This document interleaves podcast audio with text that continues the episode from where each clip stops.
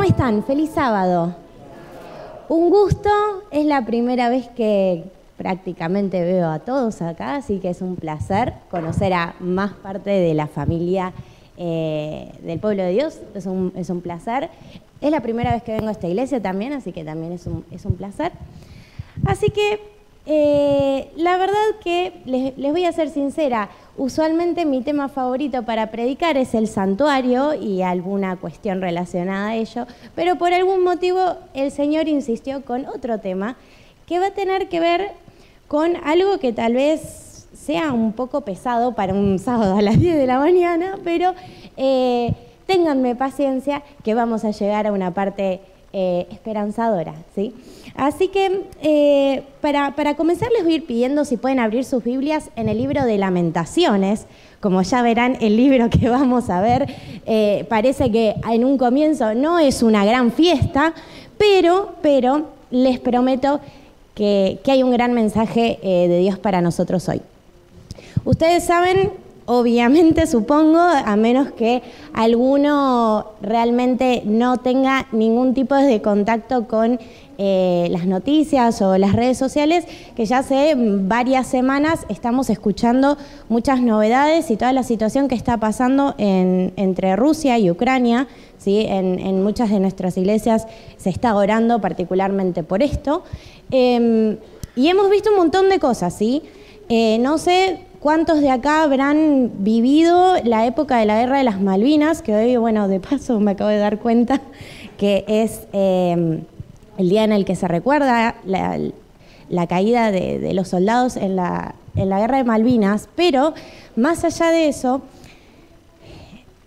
no todos eh, habremos vivido esa época y la realidad es que a veces cuesta imaginarnos un poco cómo es vivir una guerra, ¿sí?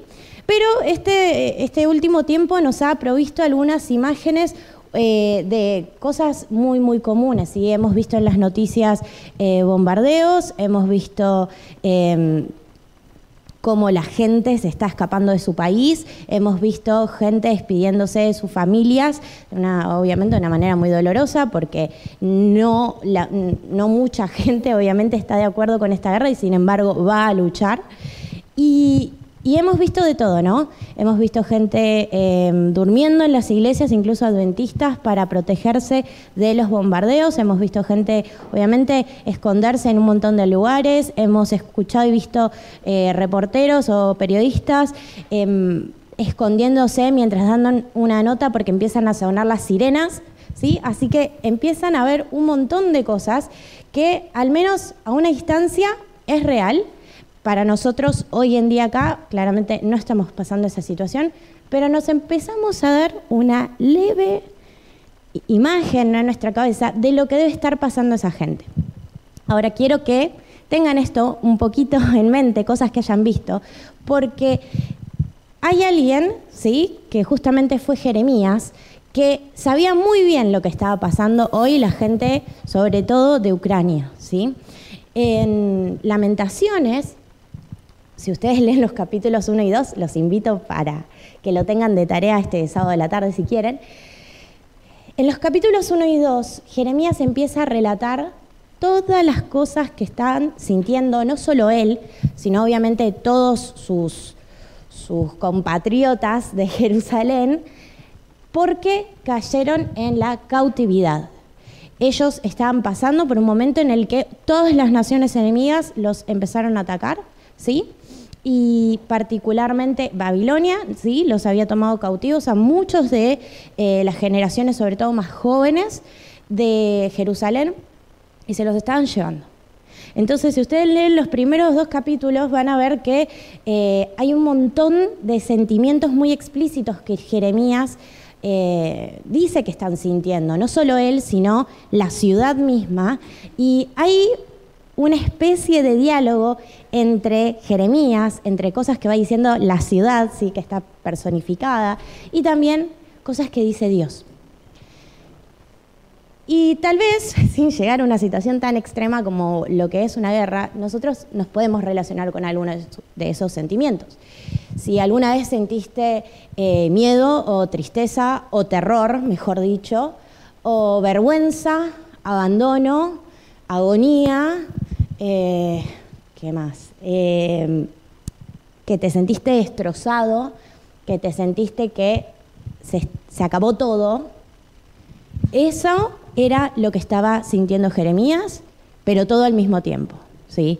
Además del hambre, además de la muerte que veía en las calles de su ciudad, además de las situaciones completamente extremas de que eh, lo encontramos a Jeremías pidiéndole a Dios, por favor que no lleguen las madres a una situación de hambre tal que se terminen comiendo a sus hijos. O sea, algo muy extremo y todo al mismo tiempo además.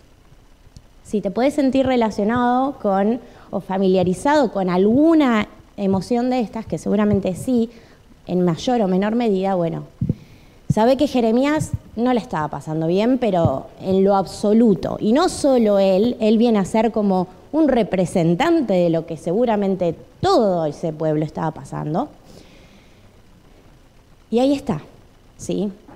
Un profeta, ¿sí? Que terminó escribiendo todo lo que él sentía, todo lo malo y todo lo bueno, tan humanamente vamos a ir viendo algunos destellos ¿sí? de estos pensamientos de Jeremías. Y vamos a los hechos. ¿Cómo es que habían llegado acá? ¿Sí? Como para ponernos en contexto. Fíjense lo que dice Lamentaciones 1.5. ¿sí? Sus enemigos se volvieron sus amos. Tranquilos se ven sus adversarios. El Señor la ha acongojado por causa de sus muchos pecados. Sus hijos marcharon al cautiverio arrastrados por sus enemigos.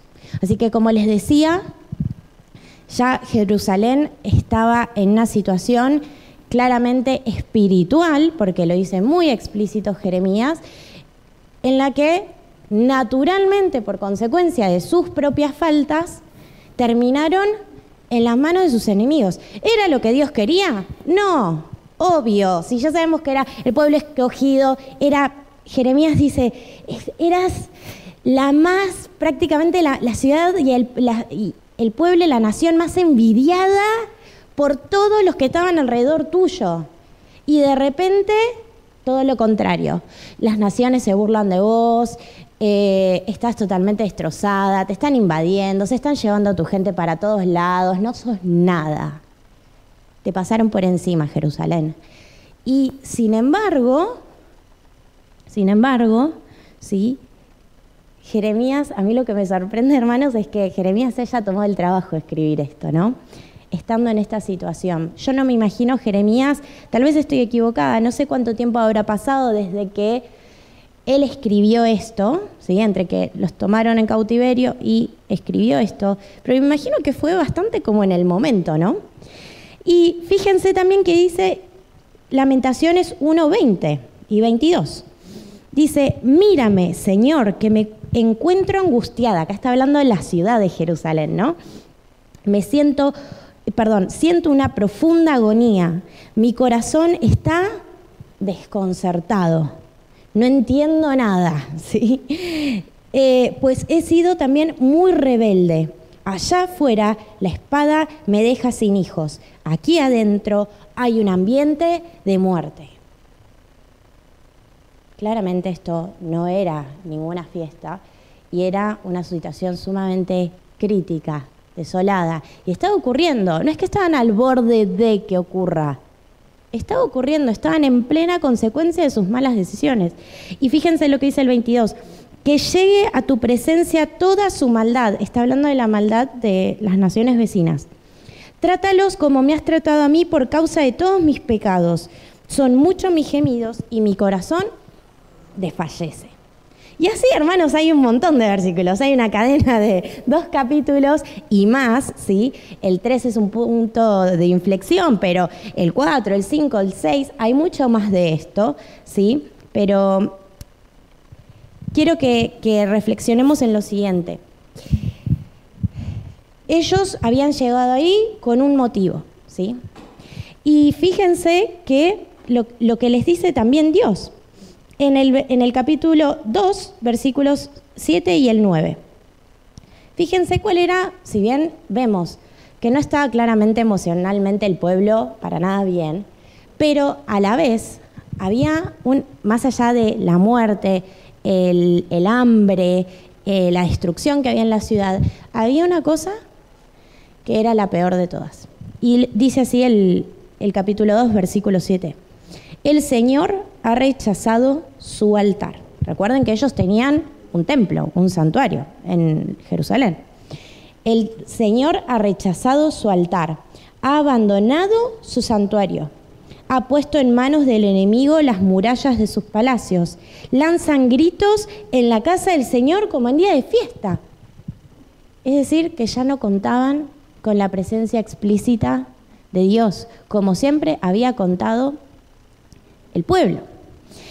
Y fíjense el 9 lo que dice, las puertas se han desplomado, él rompió por completo sus cerrojos, su rey y sus príncipes andan entre las naciones, ya no hay ley, ni profetas, ni visiones de parte del Señor.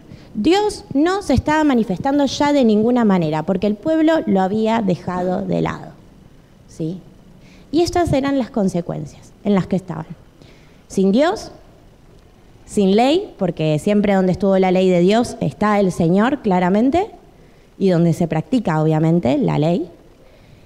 y ya los profetas, ni hablar, que eran como, digamos, el último recurso, si había un último recurso para el pueblo, eran los profetas, como para a ver si está bien, los profetas no se pueden hacer cargo de toda la situación espiritual del pueblo, pero para algo están. Y ese algo era justamente advertir al pueblo cuando no se estaban manteniendo en los caminos del Señor. Y fíjense lo que dice sobre los profetas el versículo 30, perdón, 14. Tus profetas te anunciaron visiones falsas y engañosas. No denunciaron tu maldad, no evitaron tu cautiverio los mensajes que te, anunciaban eran falsas patrañas. Ya está. No había, si, si Dios había tenido recursos, ya están listos, porque Dios nunca va a poder avanzar sobre la voluntad de ni siquiera de su pueblo escogido, maravilloso, especial tesoro, nación de reyes, sacerdotes. Bárbaro, Dios nos elige, Dios nos escoge, nos separa, nos da de todo pero lo que Él no puede hacer es pasar por encima de nuestra voluntad. Entonces acá habían terminado. Ahora, hay algo sumamente humano que me encanta de Jeremías, que ahora lo vamos a ver en el capítulo 3, así que si tienen que dar la vuelta a la página, ya pueden ir dando la vuelta. ¿Qué es lo siguiente? Antes estábamos diciendo las cosas con las que nos podíamos relacionar, ¿no? Sí, tal vez alguna vez pasaste por, que seguramente sí, alguna situación de realmente de agonía, de desolación, de que sentiste toda la soledad del mundo, de que sentiste que Dios no te escucha, de que sentiste de que eh, necesitas un milagro ya y no está pasando, de que sentiste eh, no sé, pasaste por alguna situación con, otra persona, ya sea de acoso, de maldad, de que sufriste, ¿sí?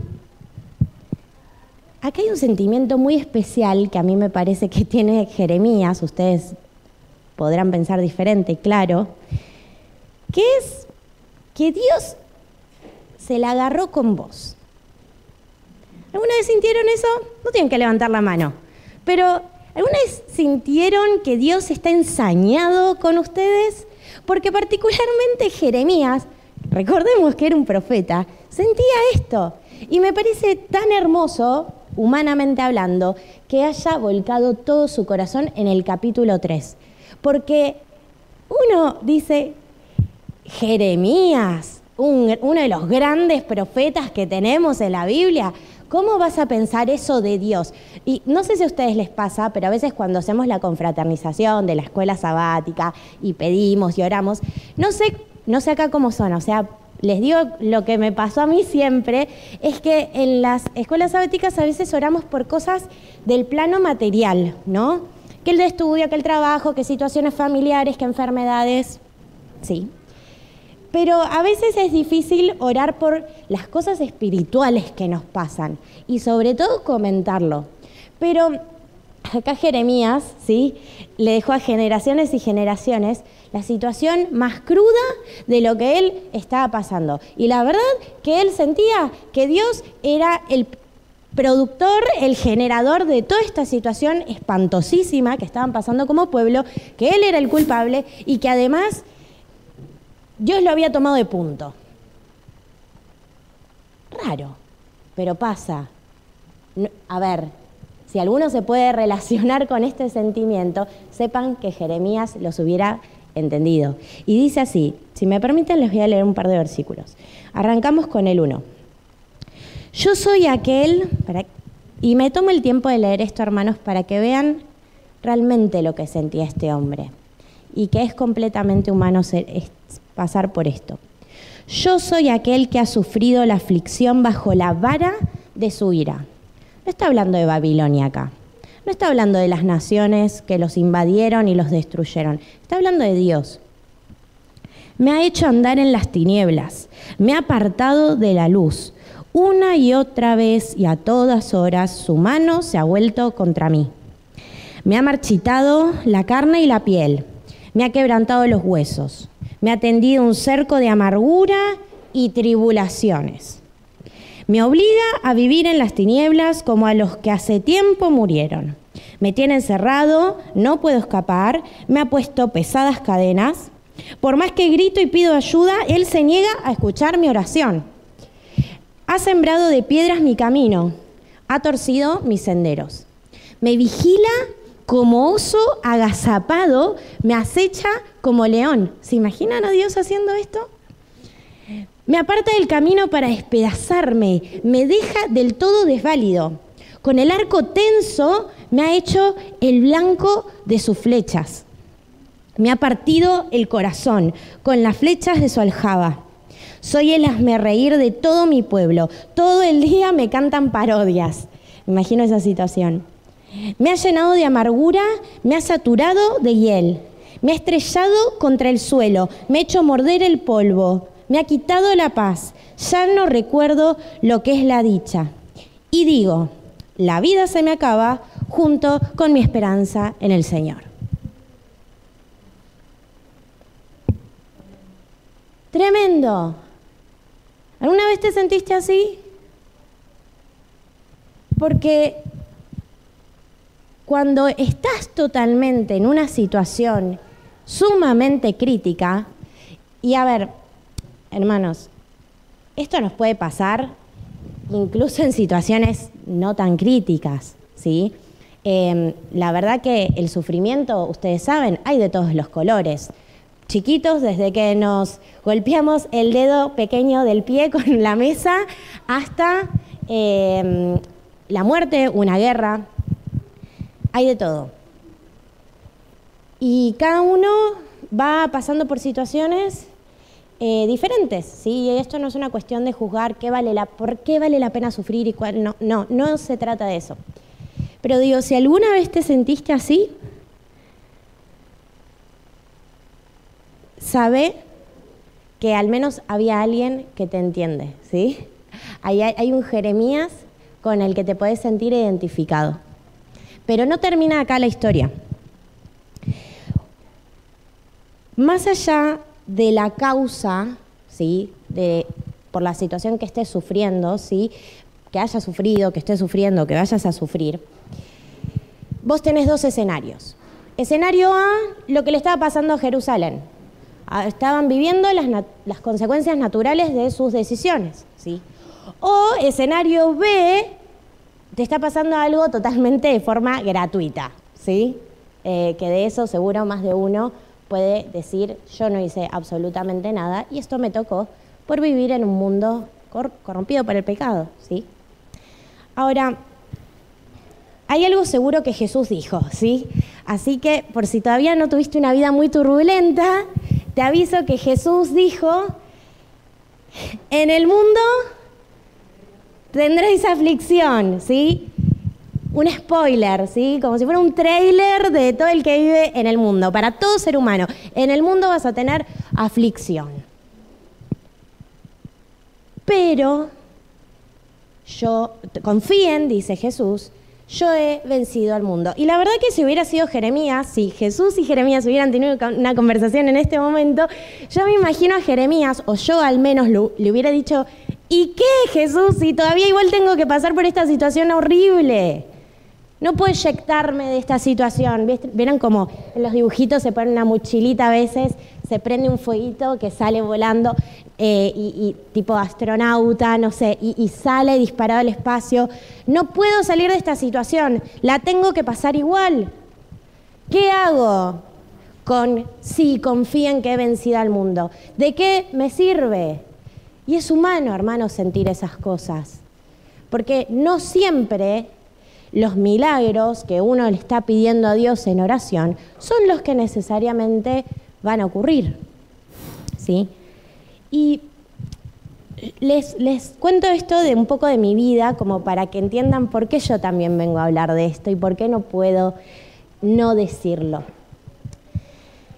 Yo tengo 30 años, em, a los 12 yo tuve, digamos, la primera pérdida familiar. Falleció mi abuelo, a los dos años fallece mi papá. Al año fallece otra de mis abuelas. Después de eso, eh, en, la vida de mi mamá hubo una operación también de corazón que eh, casi fallece, pero no, gracias a Dios. Y después em, vinieron en paralelo otras historias familiares. Mi tío se operó tres veces del corazón, seguía corazón abierto, porque estaba muy destrozado por una fiebre reumática. Eh, obviamente siempre fueron situaciones de vida o muerte, nada facilito. Em, terminó mi tío en un trasplante de corazón que felizmente sobrevivió. Esto a lo largo de los años, ¿sí? hasta el día de la fecha y, está perfecto hoy. Después, uno de mis primos em, fue diagnosticado con cáncer de tiroides, felizmente está vivo, está en remisión su enfermedad. Uno de mis cuñados tuvo un em, tumor benigno también en las tiroides, pero ustedes saben lo que es, hermanos, que cuando a uno le encuentran algo y hasta que uno eh, determina de qué naturaleza son las cosas, está muy asustado. Em, en el medio también eh, otros familiares, no, no tal vez del núcleo tan eh, cercano de la familia, pero sí apenitas ahí, eh, familiares míos con tumor en el cerebro, felizmente vivo ahora, todavía también. otro de mis familiares, cáncer de riñón, también, gracias a Dios, hoy en día vivo. Pero también hace unos años uno de mis sobrinos contrajo un cáncer a los tres años y falleció a los cuatro. Un tipo de cáncer del que no están los libros. Un tipo de cáncer con cuatro casos en el mundo registrados. Obviamente todos en adultos, ninguno en niños. Obviamente no hay todavía una cura para esas cosas. Entonces ustedes imaginarán la cantidad de horas de hospital que tenemos como familia, ¿no? De horas de oración, de horas en sala de espera, eh, un par de ungimientos, ¿sí? Em, entonces, la verdad es que cuando vos estás pasando una situación crítica, que ojalá, hermanos, que cada uno de nosotros pase una dosis mínima de todo eso, pero Jesús dijo, en el mundo tendréis aflicción. Lo que te deseo hoy es que llegues a donde está Jeremías. ¿Y qué hizo Jeremías? ¿Sí? Y esto no tiene, no, tiene que ser una situación tan crítica. Situaciones menos críticas también. Por eso se los traigo hoy para pensar juntos. Fíjense lo que dice el capítulo 3, versículos 19 en adelante. Y créanme, hermanos, les cuento esto, les cuento lo que fue un poquito de la historia de mi vida, como si bien yo nunca pasé por la situación, porque esto es realmente lo que yo aprendí y lo que me sirvió. Así que si me sirvió a mí, me imagino que ustedes también. Dice el versículo 19, recuerda que ando errante y afligido, que me embargan la hiel y la amargura, y siempre tengo esto presente, y por eso me deprimo. ¿Y cómo se llamaba el sermón de hoy? No sé si alguno vio en las promos, ¿no? O en, ¿tienen, ¿Tienen boletín de iglesia? ¿No? ¿En dónde salió? Como para... En las redes. Si alguno vio las redes, ¿se acuerdan alguno cómo se llama el sermón de hoy? Pero, dos puntos, del lamento a la esperanza. Y acá Jeremías dice, bueno, ya dije todo lo que tenía para decir, ahora vamos a ponernos más positivos. Yo les dije que me tuvieran paciencia. Pero, dice el versículo 21, algo más me viene a la memoria. Menos mal Jeremías, porque esto ya se estaba poniendo denso. Lo cual me llena de esperanza. El gran amor del Señor nunca se acaba y su compasión jamás se agota. Cada mañana se renuevan sus bondades. Muy grande es su fidelidad. Por tanto digo, el Señor es todo lo que tengo. En Él esperaré. Bueno es el Señor con quienes en Él confían, con todos los que lo buscan. Bueno es esperar calladamente a que el Señor venga a salvarnos. Si hay algo que quiero que, te quedes hoy, es lo siguiente. Cuando venga la situación crítica, en primer lugar acordate de lo que estás seguro de Dios. Porque puede ser que se te empiece a mover un poco el piso. Ah, pero como yo, la verdad, como que no, no, no entiendo lo que Dios está haciendo, no entiendo eh, cómo es que Dios está obrando, no entiendo por qué si yo le estoy pidiendo un novio, una esposa, un hijo, eh, sanidad, un trabajo, que me vaya bien en los exámenes, eh, que se resuelva un, un conflicto familiar, no entiendo por qué si yo estoy siendo honesta con Dios, no pasa lo que le estoy pidiendo. Si no le estoy pidiendo nada a Dios que sea fuera de lo que es bueno para el hombre. Cuando no entiendas lo que está pasando, acordate de lo que sí entendés de Dios y de lo que estás seguro de Dios. Jeremías no entendía nada. Jeremías estaba, ya leímos, desconcertado, estaba agobiado, abatido, destrozado, despotricando contra Dios, pero había una cosa de la que estaba segura, que no podía no ser. Dios me ama y ese amor no se agota nunca. Y mañana, cuando me levante, hoy voy a pasar 24 horas odiosas, de las cuales no me puedo salir, pero mañana la misericordia de Dios se va a renovar. Lo segundo que te quiero decir es que muchas veces, como te decía antes, el milagro que vos estás esperando que pase no va a pasar porque lamentablemente para uno, humano, finito, muchas veces esa no es nuestra mayor necesidad. Muchas veces tu mayor necesidad es otra y Dios la conoce y Dios te va a responder para que se desarrolle en vos esa necesidad, para que se cumpla y se cubra esa cosita que a vos te falta, que vos no te estás dando cuenta. Y Dios te va a responder en cuanto a eso. Y puede ser que en el camino vos estés muy decepcionado, pero esa misericordia que Dios tiene, que nunca se acaba, mañana se va a renovar. Y va a ser para eso, para eso que vos tal vez no te estás dando cuenta que te está faltando, que realmente necesitas. Y en toda esa situación completamente oscura por la que estés viviendo, a veces la única soguita que te va a colgar, ¿sí? como para que te agarres de eso y sigas pasando ese día a día, va a ser una promesa, un texto que escribió un tal Jeremías hace miles de años. Entonces, en esa situación oscura, agárrate de esto. Conoce cuáles son tus verdaderas armas para pasar ese día a día. Y a veces, por más que no nos parezca suficiente, es justamente venir a la Biblia y agarrarte de estas promesas. Y a veces el milagro es ese. A veces el milagro es que seas perseverante. A veces el milagro es que vengas y hagas memoria, como hizo Jeremías, que te acuerdes de lo, de lo que Dios te prometió, que tengas en claro que Dios te ama, que no te des por vencido con Dios y que trates de ajustar tu percepción a la expectativa de Dios. Ese es el, el milagro. Que no decaigas, ¿sí? Y que insistas y que insistas y que Dios va a estar con vos. Esa es la última cosa que te quiero decir. Que en la situación más crítica o no tan crítica, Dios siempre está con vos. Y eso es lo que Jeremías sabía. Cada mañana se renuevan sus bondades. Dios la va a pasar con vos. Eso es lo que sí te promete. Que la va a pasar con vos y que su presencia y su misericordia va a estar con vos. ¿Sí?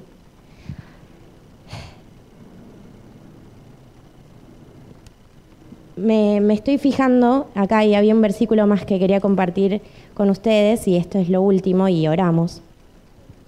Y creo que esta es la actitud que Jeremías quiere que todos tengamos, ¿sí? Esto está en el capítulo 2, versículo 19. Levántate y clama por las noches cuando empiece la vigilia nocturna. Deja correr el llanto de tu corazón como ofrenda derramada ante el Señor. Sé sincero con Dios cuando la estés pasando mal. Completamente sincero, como hizo Jeremías. Pero tené memoria, tené esa esperanza. Porque la palabra de Dios realmente, hermanos, es lo que te va a dar toda la fuerza que necesitas. Parece que no es lo que más necesito, pero créanme que cuando nos acordamos realmente el contexto en donde estamos parados, en este conflicto cósmico, ¿sí? lo nuestro es una cosita así, en comparación de todo lo que Dios está haciendo por nosotros, y crean que esto se va a terminar. Recuerden eso, hagan memoria y agárrense de las promesas y de lo que están seguros de Dios. ¿sí? Y si no están pasando hoy en día por una situación crítica, conozcan a Dios ahora. Agárrense y vayan conociendo a Dios para que cuando llegue esa prueba, ustedes se puedan justamente agarrar de Él. ¿sí? ¿Les parece si oramos?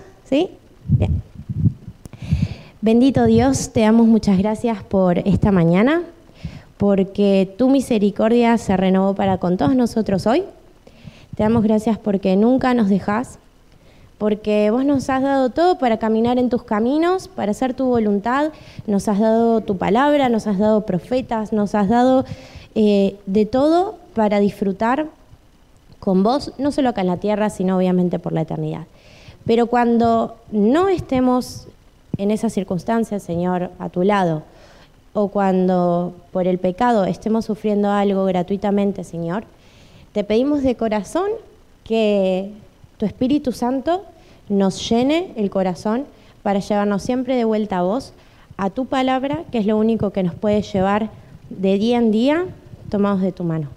Te pedimos, Señor, que por favor, eh, en todas las situaciones que cada uno de tus hijos acá hoy estén pasando hoy, que les les inspires y les des memoria, Señor, de todas las cosas buenas que has hecho con cada uno de nosotros antes, hasta el día de hoy, y que nos queden claros, Señor, que vos no tenés nada más que amor para nosotros y que algún día también vas a venir a buscarnos, a tu, tu Hijo va a venir a buscarnos en las nubes.